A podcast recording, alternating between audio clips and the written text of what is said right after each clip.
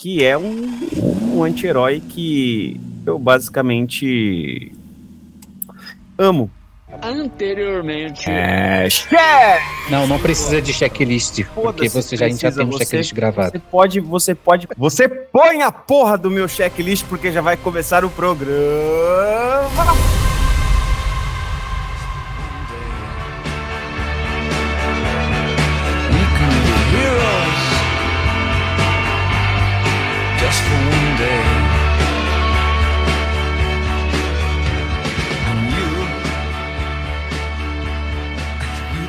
Olá, audiência do Checklist Podcast. Eu espero que esteja tudo bem com vocês. Hoje vai ser um papo íntimo, um papo a dois. Eu e o Fernando conversando numa banheira. Sim, o Fernando está aqui comigo. Eu já vou fazer uma perguntinha para ele. Fernando, você gosta de panela antiaderente? Gosto de panela antiaderente e gosto de cremes é, pós-depilação para que a pele não fique anti-raspagem, como está aqui agora no meu peito, sua, sua perna, né?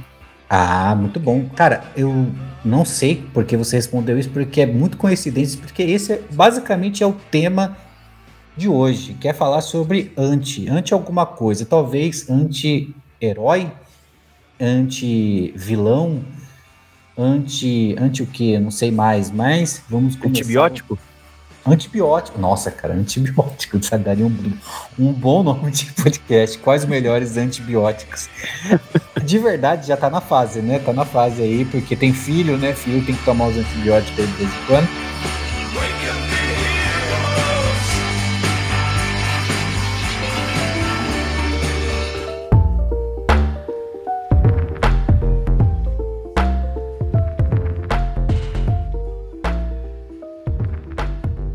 A gente já falou sobre personalidades, personagens, Sim, nos quais eles tinham um papel de anti-herói ali, né? E mas a gente não especificamente tratou o tema anti-herói, né? Uhum. E é um tema maneiro, é um tem Eu- bons representantes na área. Aham. Eu queria então abrir esse esse tema. Eu acho que como a gente só tá em dois aqui, dá pra gente até que trazer alguns. Mas eu queria abrir esse tema com talvez o filme do momento, não sei, que é o, o Guardião das Galáxias, né? É, eu assisti recentemente o 3, né? O volume 3. E eu queria, antes da gente puxar o assunto de fato, queria dizer que é, dessa década, a década de 20, eu acho que é o melhor filme que a Marvel fez. Uau! E assim, diferente de, de, de você e o Tito, que desistiram já da Marvel, e eu concordo com vocês, eu, eu assisti todos, né? Eu sei que essa década iniciou com pandemia, então a gente teve pouquíssimos filmes e tudo mais, mas, cara, quando eu coloco do lado é, Quantum Man, é, filme do, do Homem-Formiga, né? O Quantum Mania, é, Thor, Love and Thunder, o filme do Pantera Negra, que tristeza. Quando eu coloco todos esses, o filme do Guardião das Galáxias, ele é de fato o melhor. Agora, falando de filme de Guardiões da Galáxia, ele consegue se manter no mesmo nível do 1, do 2. Por que, que eu quis trazer esse filme que, de todos da franquia, não é o meu preferido, meu preferido é o 1, mas esse é o mais emocional e o mais emocionante da franquia, sabe? Tipo, ele me fez rir mais, me fez temer mais por alguns personagens e chorar pra cacete. Que o Guardião das Galáxias é nada mais, nada menos do que uma equipe formada por anti-heróis, porque nesse filme, eu acho que o James Gunn estava um pouco mais solto, então aconteceram coisas que eu acho que a Marvel não está acostumada a fazer, que é assumir que os caras poderiam matar, porque eles não são heróis, entende? Uhum. Então, acontece dos caras, por exemplo, é, mentir na cara dura e tudo mais. Os caras. Eu sei que é um filme de comédia, ele tem bastante a vibe do Esquadrão Suicida que o James Gunn também dirigiu. Então, é, para quem assistiu o filme do, guarda, do, do Esquadrão Suicida do James Gunn, não o, o anterior, tá, gente? Mas o mais recente. É, saiba que você vai encontrar a mesma energia, que é um filme bobo, é, porém tem umas coisinhas ali que dá para aproveitar e levar a sério, e ele consegue ainda assim deixar claro que é um filme inspirado em quadrinhos, né? E eu queria dizer que quando fala de anti-herói e quando fala de anti-herói em filme, recentemente, para mim, um dos que eu tenho, acho muito foda, assim, o estilo dele e tudo mais, é o Yondo, do Guardião das Galáxias 1 e do 2, né? No 2 acontece algo que eu não quero dar spoiler aí, que ele não, já não tá mais no 3. Mas, cara, eu acho ele um puta anti-herói, assim, de verdade. Cara, o Guardião da Ga- Guardiões da Galáxia, ele. Eu acho que ele foi um grande precursor, porque ele trouxe de fato uma energia muito diferente daquela que a Marvel estava se Uhum. dedicando no, no seu universo cinematográfico, assim, né? Sim. É, ainda que tivesse toda a comédia, né? No geral, é, você via um esforço muito grande da Marvel para que esses filmes se levassem a sério, né? Para que Uhum. eles tivessem um enredo muito profundo, muito isso, muito assado. E no Guardiões da Galáxia, você tem a importância do, do, do roteiro, tem um- uma história, uma motivação por, por trás dele, mas ele não faz questão disso, tá ligado? Uhum. De, de ficar se levando a sério. O contexto faz com que você dê a, a dimensão devida para os fatos que estão acontecendo. Então, assim, é, isso é uma parada que eu gosto muito nesse filme.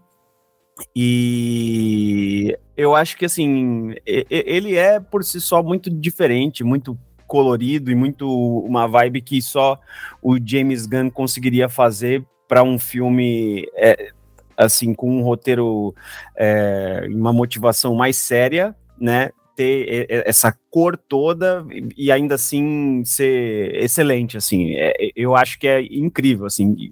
Sem contar, né, a- a- o toque final que ele deu assim em determinadas questões, como a trilha sonora, que é Cara, e absurda desde a primeira, Sim. assim, né? Imagino que a É. do 3 também. É, é assim, a do 3 é, é assim, dos três filmes é muito bom. E assim, é, é de fato parte da narrativa. É, é, eu assisti o Guar- Guardiões da Galáxia 2 já esperando quais músicas eu ia sair de lá cantando, né? Sim. E no 3 não é diferente, cara. É, é muita música, é muito musical. E ele faz em todos os três filmes aquilo de a música, ela, ela não é uma música que toca do além. Ela tá inserida de alguma forma ali, sabe? Ou tá tocando na nave, ou alguém tá ouvindo num Walkman, Uhum. ou em algum lugar realmente essa música tá saindo de algum lugar, né? E isso eu acho bem interessante e acho muito criativo de como que eles vão pensar, putz, beleza, essa música tá vindo aonde, né? Como é que a gente vai fazer aqui agora, né? Muito É, planejamento. Tanto que, é, tanto que tem no, no filme, no 2, tem uma, um momento que o, ele tem o, o Young Groot, né? Que é o Groot meio que pequeno ainda, mas já tá crescendo no 2. Uhum. E o Rock e o Yondo estão presos, né? É, e, cara, é, na- eles conseguem sair da prisão e o Raccoon, ele hackeia a prisão para ficar tocando uma música enquanto eles fogem. E, cara, essa cena que o Yondo começa a passar aquela aquela aquela flecha, né, que ele vai assoviando e a flecha Nossa senhora. Cara, que cena maravilhosa tal. E, e, e, na verdade, o motivo de eu, ter- de eu colocar o Yondo como o, o, um, anti-herói, ele é mais anti-vilão do que anti-herói, talvez. Aqui, por é, é essa cena, cara. Essa cena eu acho ela linda demais, cara. De fato, ela é. Eu gosto muito da explicação de como é, foi a motivação, a razão pela qual ele aprendeu é, a usar esses poderes que são incríveis, assim, né? Que basicamente ele fala que, cara, eu, eu não aprendi, eu tive que me virar, assim, tá Uhum. ligado? E é, e é- e é. e Isso conversa muito com o paralelo de como é basicamente ter uma vida adulta na sociedade, assim, né? Que boa parte das Uhum. coisas você tem que se virar, mano, né? Sim. E, e, a- às vezes você se torna bom em determinadas coisas que você acaba é, sendo compelido a ser bom, né? Então, de fato, é um, é, um- é um paralelo que eu gosto muito nesse filme. Eu acho muito maneiro sua escolha, gostei muito. E tô bem curioso, in- independente, né, de ter. é, é, de ter dado um tempo com a Marvel, né? Eu gosto muito do James Gunn e tô bem, bem curioso em relação a essa terceira. Ô, cara, de franquia. verdade, falo pra você e falo pros ouvintes. Esse, diferente de todos os filmes que saiu até agora, ele de fato vale a pena assistir. Precisa ser no cinema? Não precisa, mas vale a pena assistir. E o James Gunn, ele faz questão de não comentar os outros filmes. Esse filme, o- os outros filmes da Marvel, né? Sim, Pra você assistir Pantera, o novo Pantera, assistir o, o Thor e tudo mais, eles ainda tentam fazer aquelas referências de o que vai acontecer, o que aconteceu no- a- até agora na coisa da Marvel. sim. Esse filme Guardião das Galáxias é como se ele não fizesse parte. Porque a cena pós-crédito é sobre Guardiões das Galáxias 3. O filme, ele só referencia um pouco o 1 e o 2. Mas assim, ouvinte, de verdade, se você não assistiu Guardiões Galáxias 1 e 2, além de você estar errado, não precisa assistir o 3 para assistir o 3, tá? Porque eles vão te contextualizando ali mesmo no filme é, basicamente ele é um bom filme sozinho. Se chegar Uhum. alguém ali desavisado, tipo, ah, eu não assisti todos os Homem-Aranha, não assisti Guerra Infinita, que, que vai acontecer? Vou ficar perdido? Não, não vai. Porque e- e- eles ficam lá toda hora explicando, ah, o que, que foi Guerra Infinita? Por que, que agora a Gamora não lembra? Porque ela é do outro multiverso, né? Então, eles te contextualizam e, e, e não fica cheio de segredinho, sabe? Isso é, isso é muito bom, cara.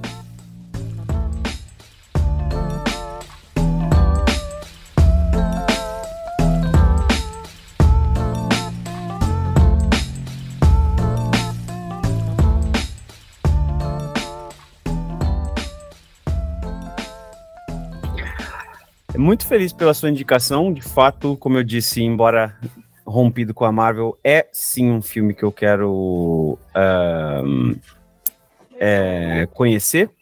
E tal como os Guardiões da Galáxia, né? Sendo uns, um dos Vingadores, né? Com V.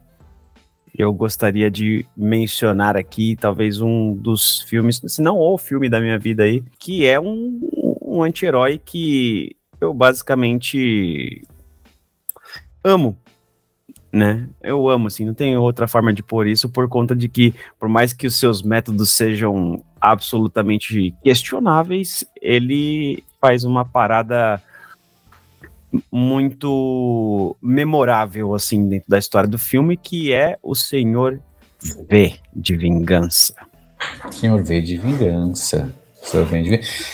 É, Dá uma contextualizada aqui para os ouvintes que a gente tem Aham. alguns millennials, né? Sim, e, sim. e a gente tem também, né, al- algumas pessoas que já assistiram já faz um tempo, mas eu vou dar uma lida aqui breve na é, sinopse. Ah, após uma guerra mundial, a Inglaterra é ocupada por um governo fascista e vive sob um regime totalitário. Na luta pela liberdade, um vigilante conhecido apenas como V utiliza-se de táticas terroristas para enfrentar os opressores da sociedade. O V salva uma jovem, uma jovem chamada Eve da polícia secreta e encontra nela uma nova aliada em busca de liberdade e justiça para o seu país. Essa é a premissa, a sinopse desse filme. E, cara, Uhum. esse filme, ele, como eu disse, né? Esse, esse personagem, ele, ele significa tanto, assim, porque às vezes, né? é, dados os momentos de crise, às vezes seguir meramente a moralidade não é o suficiente para você fazer determinadas mudanças ou revoluções que precisam ser feitas para chegar a um, a um bem maior ou um objetivo específico. E eu quero é, pontuar muito bem esse, esse argumento que a gente não corrobora com muitos crimes que acontecem na atualidade por parte do extremismo e da extrema-direita que se utiliza de uma série de é, é, argumentos falaciosos e de falsos equivalências para poder tentar expor uma liberdade de expressão inexistente, assim, né? Então, é, o, o- é, realmente é um governo, um governo fascista no qual é, oprime uma população e há uma movimentação muito forte da parte do V ali para movimentar e, mov e, e, mudar né, esse contexto do, do, país ali dele. E isso envolve um plano que é, é assim, teatral, basicamente, né? Então, Sim, sim. cara, é, é sensacional o, o ver e os caminhos que o filme tomam, e eu Sim. gostaria muito de ouvi-lo falar sobre esse anti-herói que aqui eu escolhi. É, então, eu, eu, o, V eu acho um pouco controverso, sabe? Tipo, o, as atitudes, ao mesmo tempo em que é, certas. é, é, certas certos paradigmas para serem quebrados de força, né? É, quando às vezes a gente vê um pessoal fazendo passeata ou fazendo é, manifestações que são não que são pacíficas, né? Às vezes eles querem algo que parece ser simples, né? Mas quando você fala de um governo fascista, é uma passeata, sei lá, é, que fosse pacífica, só ia gerar a morte dessas pessoas. E, e, assim, o que o V faz de quebrar a, a Natalie Portman, né, para poder apresentar o lado dele, né, para poder mostrar é, o porquê de tudo, é bem triste, né? Se a gente for É parar pra cruel, pensar, é cruel, né? Então, tipo, por isso que eu te falo que é controverso, porque, tipo, é, eu entendo tudo que ele fez, é, mas eu não faria, entende? Tipo, Sim, eu sim. eu e ele é, é muito legal a, a roupa que ele usa e todo, todo o estilo dele, que é simplesmente para causar esse movimento simbolístico, né? Que é o que o Batman vive dizendo, né? Aquela fantasia de que parece de um maluco, na verdade é para gerar um símbolo para as pessoas falarem, puta, um morcego no céu. O que, que simboliza? Simboliza que todos têm que estar, todos os bandidos têm que estar em casa, né? E eu acho que é, ele ele se encaixa muito na palavra anti-herói e não herói, né? É, ele não é um vilão porque o fim dele é algo positivo, é algo bom, né? Sim. Que é a liberdade. Agora, os meios é o que faz colocar ele nessa palavra aí, né? O anti, anti, anti Exatamente.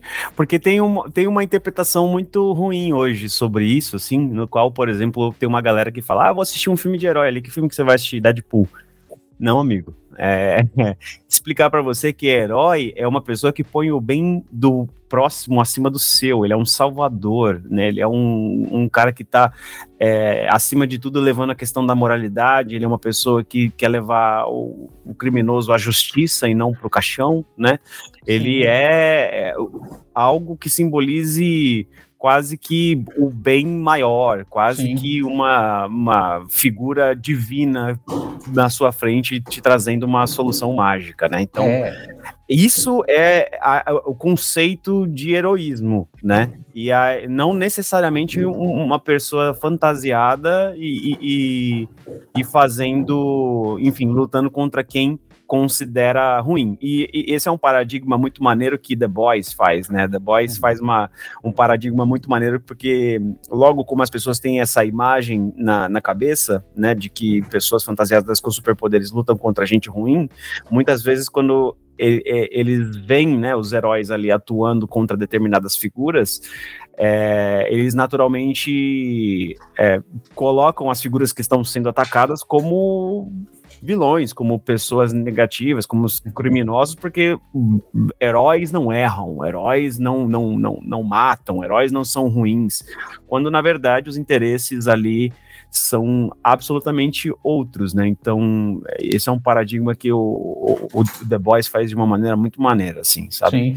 Esse, esse- esse seu comentário me fez lembrar um assunto que a gente até discutiu aqui já, que é sobre o Coringa, né? Você falou de confusão, mas há e houve confusão do pessoal que assistiu o Coringa de pensar, putz, ele é um herói, ele é um anti-herói.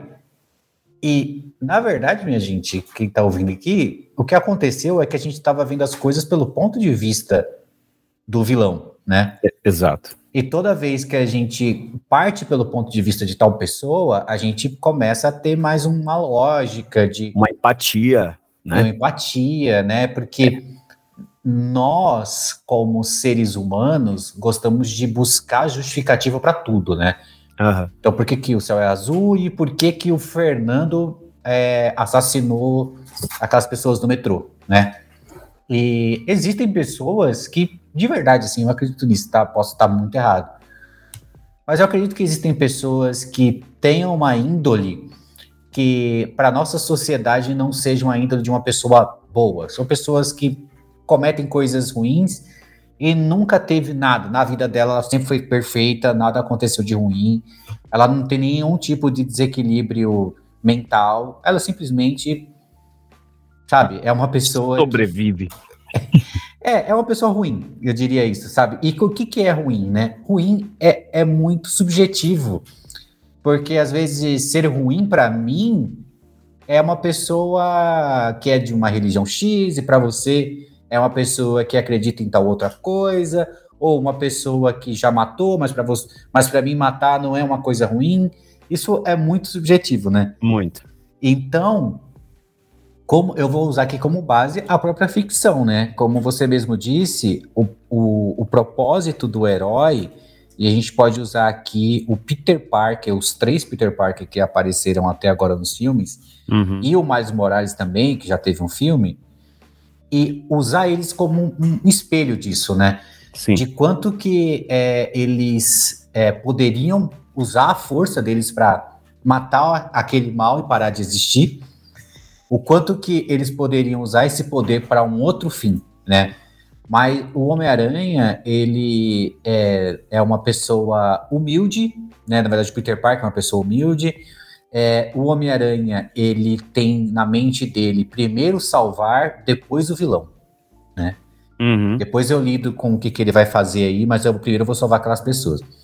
Já o Coringa, ele só é um, um maluco que é ele tá pensando simplesmente em como que a sociedade o, co- o colocou ali Uhum. e ele tá agindo por ele mesmo. Uhum. E aquelas pessoas, assim como a gente já viu em- na vida real, é que quando a gente dá palco para pessoas malucas, né? é, essas pessoas ganham seguidores. Porque as pessoas estão sedentas para ter alguém, um, um- um- um- grande orador, ou um, um grande visionário, um grande coach. E é o que acontece ali, sabe? Tipo, eu sei que Gotham, aquela Gotham, né? Tava cheio de pessoas é, desempregadas, violentas e tudo mais, então as pessoas estavam carentes mesmo. Então podia ser que eu e você morando ali, vendo Uhum. que o Coringa era aquele anarqui- anarquista, pensar, putz, vou seguir ele. Mas na verdade o Coringa não tá nem aí pra você, cara. Ele tá pensando nele, né? Ele tá vendo como aquelas pessoas estão adorando ele, nada mais importa. Exatamente. E, é- e isso me trouxe uma reflexão sobre determinadas questões históricas que, se que aconteceram, né? A mais recente é o, o, o, o último desgoverno que a gente teve, mas é, tendo em vista de que o V de Vingança é um filme que fala especificamente sobre o fascismo, né? É, me faz pensar nessa questão que você falou sobre é, como as pessoas estão sedentas por alguém e que determinadas figuras só conseguem emergir com suas é, ideologias malucas em tempos malucos, né? Então você pega a figura Sim. de Hitler, por exemplo, e, e você pensa, pô, como é que é uma, como é que uma pessoa com ideais tão, tão alucinados, tão, tão desgraçados assim consegui, conseguiu fazer com que a, a Alemanha abraçasse o racismo dessa forma ao ponto de declarar guerra para o mundo. E aí você pega e, e- e- e reflete por alguns instantes assim, tá, mas qual era o contexto social da, Sim. da Alemanha naquele momento? Era um contexto muito difícil, assim, eles vinham de, de uma derrota na Primeira eh, Guerra Mundial, né, na qual as pessoas é, tinham muitas dificuldades e, assim, todo, todo- toda pessoa é o, é o herói da própria história, Uhum. né? Então, você encontrar um culpado, às vezes, é tudo o que alguém precisa para cometer determinadas questões, o que faz muitos anti-heróis e vilões. Sim, sim, sim. Assim, é, é engraçado, por exemplo, né, quando você falou que esse, é- é- o anti-herói, a palavra anti-herói é muito, é, às vezes, difícil para a pessoa olhar e falar se não é herói ou é anti-herói, que a gente tem o exemplo da, da vida real aí, é o Bolsonaro. Bolsonaro, ele, ele era um cara, né, um- que surgiu para lutar contra os grandes medos que eram infundáveis, né, pelo menos para mim é, que é comunismo no Brasil, mamadeira de piroca e todos os outros medos em- ali, tipo banir religião católica e tudo mais, é, ser um, um cara que é fa- pró-família, né, então todo o resto é anti, e o que que acontecia? As pessoas que o seguiam é, entendia que ele não era um herói, mas sim um anti-herói, porque ele precisava fazer coisas ruins para um bem maior, né? E, e aí, para eu e você, ele não, não é, é só um, um cara. Só que para muita gente, ele era sim um, esse, essa pessoa que ia levar o Brasil para o grande apogeu, o grande topo do topo. E assim, é, eu não acredito, nunca acreditei nisso, é, nunca gostei do Bolsonaro no poder, só que ao mesmo tempo eu nunca deixei de torcer para que as coisas dessem certo, né? Porque diferente da maioria de um pessoal que pode torcer para o governo do Lula ou do Bolsonaro dar errado, eu não posso me dar esse luxo porque eu sou pobre. Uhum. Então, se eu ficar falando, ah, tomara que zoe tudo, cara, quem se fode? Né? É a gente.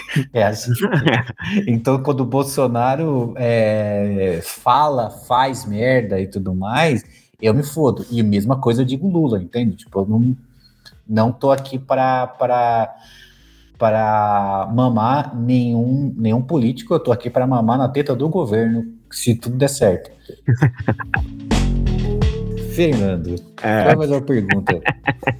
tirando, tirando V de vingança, tem algum anti-herói que passa pela essa, essa sua cabecinha? se tem algum anti-herói que passa pela minha cabecinha. É, que você olha assim, você lembra e fala, caramba, cara. Vou mudar um pouco a mídia sobre o que a gente tá falando. A gente falou sobre filme, mas eu, eu, eu- gosto muito do, do Vegeta, cara. Do Vegeta. Ele, ele começa como um vilão ali e ele tem a sua trajetória alterada em função da popularidade que ele alcança como personagem, né? Por, Uhum. pelo, pelo seu carisma em ser cretino. E ele acaba se tornando uma peça muito importante e fundamental na figura ali da, da, da proteção da Terra, né? Daquela Terra ali que, que existe naquela atmosfera de Dragon Ball. E acho ele também um pai muito melhor do que o Goku jamais pensou em ser. Cara, é, é- é incrível isso, né? É, duas coisas que eu queria comentar, né? Que são incríveis. Um, Fernando 2023 Otaku. Isso aí, gente. Fernando 2023 é otaku, ó, muito otaku. Vamos tomar MUP no, na Liberdade, né? Aquele suco de soja lá. Sim. É, mas, é, sabe uma coisa diferente? O que, é o que eu acho do diferente do Vegeta pro Goku? Hum, é que o Goku, ele é um arquétipo do cara que ele é muito inocente e muito bondoso. Já o Vegeta, ele é um ser humano. Só que como ele tá do lado do, Vegeta, do Goku, ele parece ser muito mal. Mas, cara, ele é um humano normal, porque o humano normal fica nervoso, o humano normal tem ganância, o humano normal tem suas ambições, tem suas frustrações. Então, eu lembro que quando o Vegeta sente inveja pelo Goku tá de cabelo loiro e ele não, e aí do nada aparece um outro maluco, que é uma das cenas mais pica pra mim do Dragon Ball. Deixa eu voltar aqui. Pra mim, a melhor cena do Dragon Ball que eu nunca vou esquecer, cara, que meu coração foi quando o Trunks aparece. Não sei se você lembra. ah, o Trunks é, é meu personagem favorito de Dragon Ball, assim, né? Cara, É difícil. Eu me lembro, Fê, que eu fiquei discutindo com as minhas personalidades dentro do meu cérebro, que é quem é esse cara? O porquê que ele virou um Super Saiyajin? Aí eu fiquei tal maluco. Aí saiu o próximo episódio. O próximo episódio mostra ele lutando de novo contra o Freeza, só que por um outro ângulo, e aí fatia ele com a espada, e meu Deus, que espada é essa? E- mas então, é, o, o- quando o, o Vegeta vê uma outra pessoa também ficando Super Saiyajin, ele se sente tão merda, tão pra baixo, tão nada, que tipo, mano, como assim? Tipo, Eu sou o príncipe do Saiyajin. é né? essa a parada, tá ligado? Ele tem um orgulho dentro dele que é um orgulho que é o tempo todo quebrado. Ele é tão humano porque ele, além de ter todos os sentimentos, diferente do Goku que só quer lutar e é Você bom. tava indo por outro caminho, eu acho. Você ia falar É. quando ele aparece como um Super Saiyajin. Isso, que isso eu vou chegar lá. Ah, É, tá. é- é- é- ele é tão humano que, e, é e que ele é sarcástico, porque quando ele aparece lá com os androides, né, na, na, na saga dos androides, como Super Saiyajin, o, o Kuririn fica olhando pra ele e fica, oh, oh, Nandato. Mas pra ser um Super Saiyajin, é, tem que ser bom e ter o coração puro. E aí ele vira e olha pro Kuririn e fala: É, mas eu sou bom. E o meu coração é puro. Pura maldade. E aí ele desce. Pura rola no seu cu. É, mano, ele quase que zoa demais o Kuririn. Quase que ele falou, seu careca. E aí eu, ele vai e detona os, os dois primeiros androides, né? Que eram aqueles androides brancos lá e tal. E, e aí, de novo, ele tem o, o orgulho e tal. E, cara, eu acho ele, ele se encaixa é, aqui como anti-herói por causa que ele tem um Goku do lado dele. Mas se não existisse Goku, eu colocaria ele de fato como um herói que que ele, porque ele tem muito mais sentimentos, sabe? Ele tem muito mais nuances. O que é muito é, dúbio, né? O que é muito curioso, tendo em vista de que ele cresceu a sua vida, né? Pelas Uhum. galáxias dominando, ser muito mais herói, ser muito mais humano do que o Goku que cresceu na Terra, né? Com os, com, com, com, é, com, é, os ensinamentos da Terra, com a vivência, com a cultura da É, Terra, e- ele é um. O Vegeta cresceu Pataco. aprendendo que genocídio é ok, tá ligado? Tipo, matar o Exatamente. planeta inteiro é de boa, tá ligado? É, é, é foda.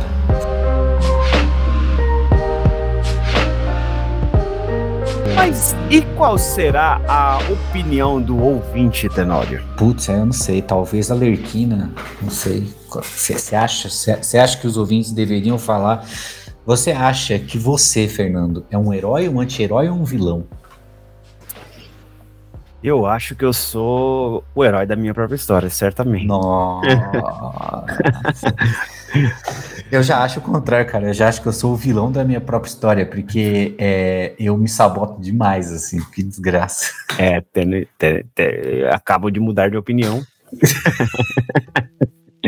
acabo de mudar de opinião. Tendo um argumento foda na, na mão. Deu, sim, sim. Mas tendo em vista essas questões, existe uma forma dos nossos ouvintes nos contarem basicamente quem é o anti-herói do coração deles. Como é essa forma? Você sabe por acaso, Tandra, por acaso nas malhas do tempo, o tempo ou alguma coisa cósmica já te trouxe essa resposta? Sim, é, no futuro a gente tem uma coisa chamada orelhão. E no orelhão basta você discar para um. O, o, o, o, a- a- basta você discar para entrar na, na- navegar nas internets através do aplicativo Instagram. Você encontra a gente como Checklist Podcast BR. E se você digitar Checklist Podcast BR no Google, você vai encontrar a gente no Spotify, vai encontrar a gente também é, em outros agregadores de para você ouvir a gente. Mas, cara, o mais importante não é você apenas comentar qual o seu anti-herói favorito, mas sim compartilhar esse podcast com uma- um anti-amigo seu. Um anti-colega.